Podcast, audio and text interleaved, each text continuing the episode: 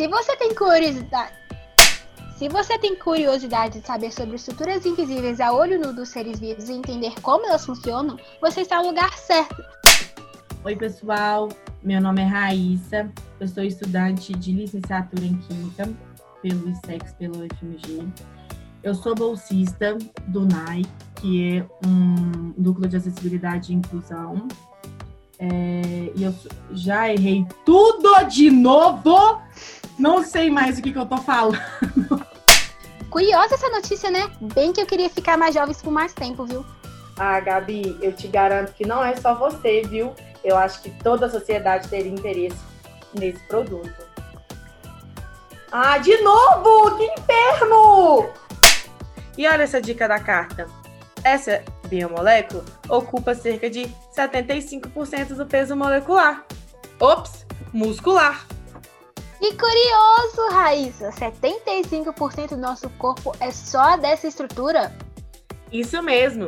E como ela ocupa grande parte do nosso peso molecular, Ops, errei de novo.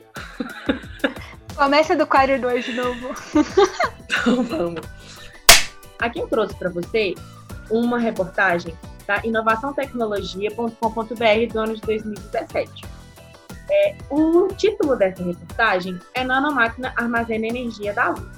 Eu vou ler um trechinho aqui para você, para você ver é, um pouquinho sobre onde. Já errei tudo. O que eu tô falando? Que isso? Já viajei na maionese.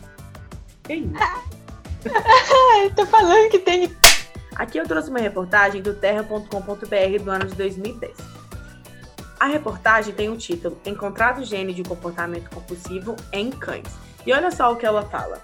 O Dr. Nicholas Dodman, diretor da Clínica de Comportamento Animal da Escola de Medicina Veterinária Cummings, da Universidade Tufts, em North Grafton, Massachusetts. Massachusetts.